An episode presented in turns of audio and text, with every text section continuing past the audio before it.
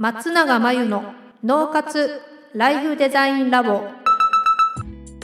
松永真由の脳活ライフデザインラボをお聞きの皆さんこんにちは。メンタルコーチの松永です。この番組ではあなたが望む人生をデザインするために脳と心の使い方を知って生かすためのヒントになりそうなお話をお届けしています。週に2回月曜日と木曜日に配信中のピンポン Q&A のコーナーでは日常生活やビジネスでよくある悩みや松永が主催している内観力養成ライフデザインオンライン講座で寄せられた質問などにお答えしていきます。はい今日のご質問です。え自分が当たり前にできることを他の人ができない時についイラッとします。なんだかその人がサボっているようにも思えてしまいます。この怒りはどう扱ったらいいのでしょうか、まあ、これって、まあ、自分が当たり前にできることを人ができないと自分だったらもっとで上手にできるしとか自分だったらこうしないのにとかこうすればいいのになんでしないんだろうとかそんな感じですよね。うん、あとはこうはしないのになんでこんなことしたんだろうとか自分が当たり前にできることが人ができないとなんかその人のダメなところを発見したみたいに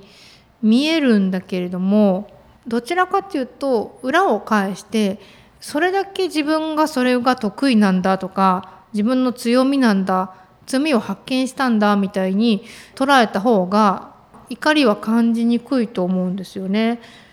でもそれがでも怒りを感じちゃうってことはやっぱり、えっと、自分が当たり前にできることがどれだけ他の人にとって当たり前じゃないかっていうことを分かってないっていうだけなんですよ。これは言葉でいくら言っても多分ピンとこないと思うんですけど本当に自分としては何の苦労もなくできることが他の人にとったらすごい大変なことっていうのもあるし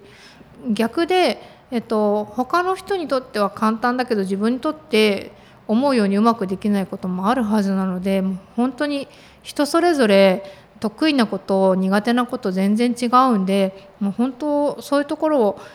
理解するというか想像するしかないんですよね。うん、そうは言ってもやっぱり当たり前にできると当たり前なので気づきにくいですけどまあ逆に怒りを感じたらあ自分があの人のことが見えてない自分のことが見えてない理解できてないっていうふうに考えてみたらいいんじゃないかなと思います。なんかその人にとってそれがそこまで苦手そうに見えなくって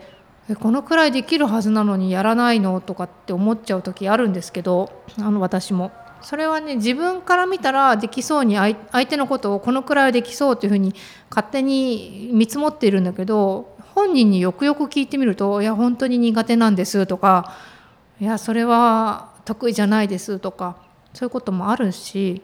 理解しようとしてみるとね怒りは収まるんじゃないかなというふうに思います。以上ピンポン Q&A のコーナーでした。脳活ライフデザインラボ2021年の春から内観力養成ライフデザインオンライン講座をスタートしています。生き方と働き方を一致させてより望む人生を作っていくために自分との向き合い方整え方才能の引き出し方を身につけていただく講座です。自宅で好きなタイミングで受けられます。初月は無料です。詳しくはポッドキャストの説明欄に URL を載せていますので気になる方はチェックしてください。それでは次回の松永真由の脳活ライフデザインラボでまたお会いしましょう。